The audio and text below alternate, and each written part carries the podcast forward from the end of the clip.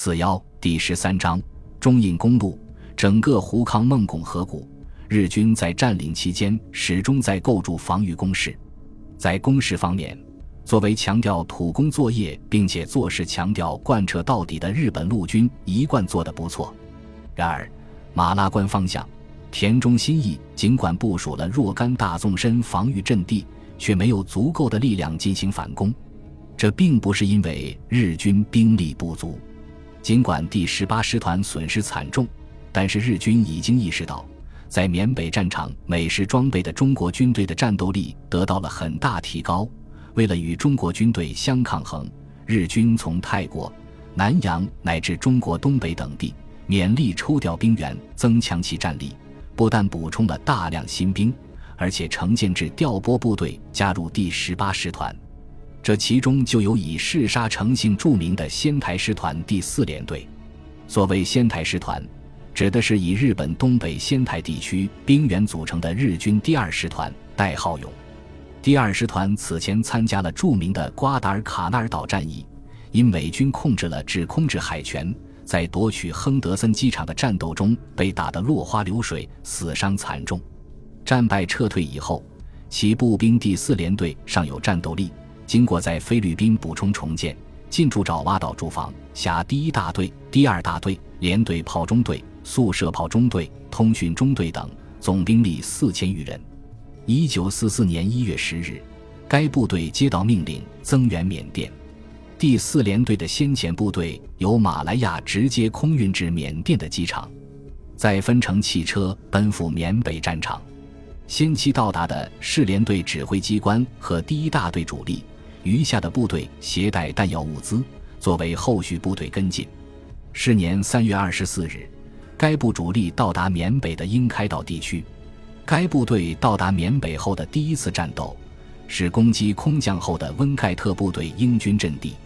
中间一度划归第五十三师团，五月二十四日开始被调拨给第十八师团。东北地方出身的日军凶悍善战，在侵略战争中颇有恶名。因为曾经是鲁迅留学地而受到中国人喜爱的仙台，在军国主义时代，其实也有着另外的一张面孔。这个第四联队在诺门坎之战中损失惨重，但很快补充重建。在瓜达尔卡纳尔岛再次损失惨重，再次重建，而且战斗力始终强劲。补充的结果是战后统计战果和损失时发现，第十八师团损失的日军兵员超过别的师团两倍，也超出了一个正规日军师团的总兵力。得到增援的田中新义依然无法挡住中国远征军前进的脚步，是因为中国军队在孟关迂回之后屡屡施展这一战术。茂密的丛林里不时出现带有空中掩护和空运补给的中国军队，他们不断向日军背后渗透，迫使其放弃与远征军对峙的前沿阵地。第四联队的老兵村上盘回忆说，他曾经看到行军路上有许多撤退下来的第十八师团的残兵败卒，这些人踉跄而行，衣衫褴褛，身形瘦削，面色乌黑，如同活骷髅。而且都患了严重的脚气，双腿甚至连睾丸都浮肿。行军路上，许多人不是被炸死，就是病死，剩下的疲劳困顿至极，丢盔弃甲。相对于日军追击的中国军队，虽然也面临很大困难，但总是能携带足够的装备和给养对日军进行追击。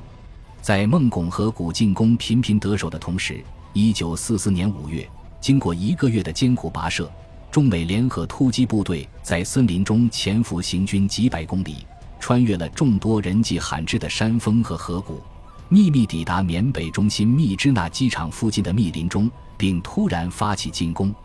与此同时，担任接应的中国远征军乘坐滑翔机突然降临，一举拿下了防守空虚的密支那机场，打开了缅北战场的左翼局面。这是史迪威军事生涯中最大。也是最成功的一次冒险举动，当时全世界为之轰动。英军的高级将领们听到后，竟然多不能相信。大量的运输机运载着部队和重武器，源源不断地在密支那机场降落。但是，空降密支那的部队过于谨慎，他们把大量兵力用于侧翼防守，只有一个团进攻两公里之外的密支那城，而日军乘机收缩外围部队，以一个连队的主力聚垒进行防守。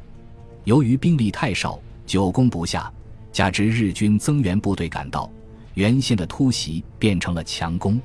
盟军几度攻入城区，又几度被日军逐出。中国军队不断空降补充到战场，双方在密支那火车站一带反复争夺，伤亡都很惨重。不过，战略上，孟拱河谷的节节推进与奇袭密支那，已经让中国军队完全掌握了缅北战场的主动权。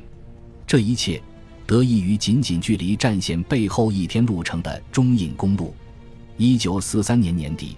中国远征军驻印部队发起反攻之战后，总的来说一路向前势如破竹。其中，及时稳定的后勤补给是中国军队作战的一大保障。作战中，中美运输部队利用中国远征军背后已经修筑完成的中印公路部分路段，派出汽车不断将物资运往前线。这条公路是中国远征军反攻缅北的因。也是反攻缅北的果，说它是因，因为它是为中国输送弹药物资的大动脉，正是为了给国内战场提供真正高效的一条国际运输通道。中国出动远征军从云南、印度双向发动了反攻。说它是果，打通缅北的过程中，也确实需要一条进行补给的公路。结果，提供补给的公路越修越长，事实上就形成了中印公路。因为由中美工兵合作开路，所以这条路又叫华美路。在因修此路是为了打破日军封锁，并最终会师东京，所以也被称为到东京之路。蒋介石将其命名为史迪威公路，史迪威自己却不大买账。可以说，远征军的缅北反击主要就是围绕着这条公路进行的。这条公路始于印度雷多，经密支那后分为南北两线。南线经巴莫、南坎，至畹町与滇缅公路相连；北线越过伊洛瓦底江，经腾越龙岭与滇缅公路相接。它是由九百五十九点二公里的滇缅公路、三百多公里的保密公路、五百多公里的密雷公路组合而成，全长一千八百多公里。因为它起于雷多，所以美国人又叫它雷多公路。伴随这条公路的，还有一条当时世界最长的输油管。为前方的车辆提供油料，后来又成为中国战场的输血管。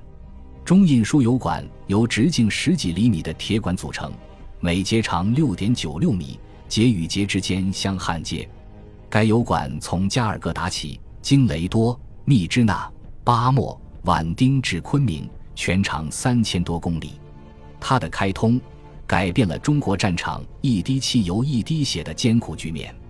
担任这条从印度方面开始的公路筑路工程的主力是中国远征军工兵第十团、第十二团、美军工兵第四十五团、第三千三百零二团、第八万四千九百二十二航空工程营等，共有工程兵七千多人。在美军工兵中，大多数是黑人士兵。根据远征军老战士回忆，这些黑人士兵对机械十分熟悉，操作起工程机械来。如同弹奏音乐般顺手。除了工兵，从印度开始修筑公路的还有来自印度、缅甸、尼泊尔和来自中国西藏的劳工。这些劳工常年保持在两万人左右。一九四三年十月，美国特派陆军工程专家刘易斯·皮特少将任工程总指挥。此人是美国工程专家，曾负责设计修筑过密苏里水坝。他在工程中推行二十四小时工作制，经常拿着手杖在最困难的地方现场办公，使公路在莽林中快速延伸，可谓功不可没。中国远征军的补给除了空运，就是依靠这条公路的汽车运输，一改传统战场人挑肩扛的做法。而轻伤员往后方转运也依赖这条公路，重伤员则依靠飞机。在缅北战场。中国远征军战士部分的得到了和美军士兵同等的待遇。美国在战时在国内实施过配给制。一九四二年一月，轮胎是第一个实施配给的，因为天然橡胶供应中断。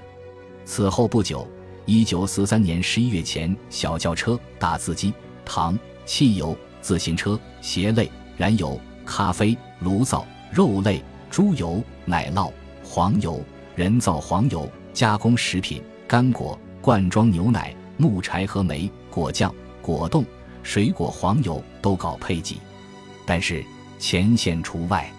除前线的供应，远征军老战士对艰苦的缅北作战津津乐道，因为至少在这里，他们受伤有人管，没人克扣军饷，而且生命比装备更重要。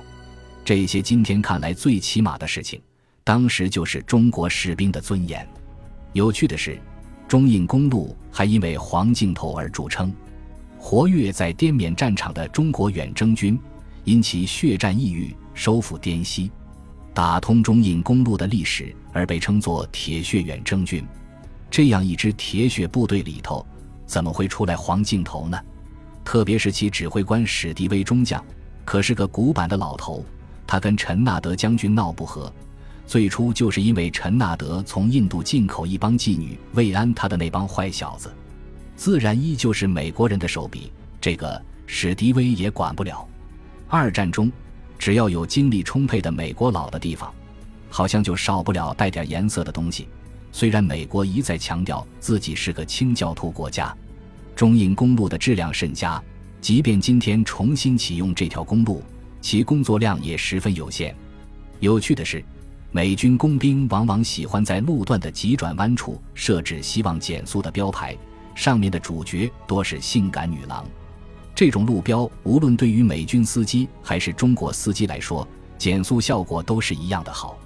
这就是所谓中印公路上的黄镜头。本集播放完毕，感谢您的收听，喜欢请订阅加关注，主页有更多精彩内容。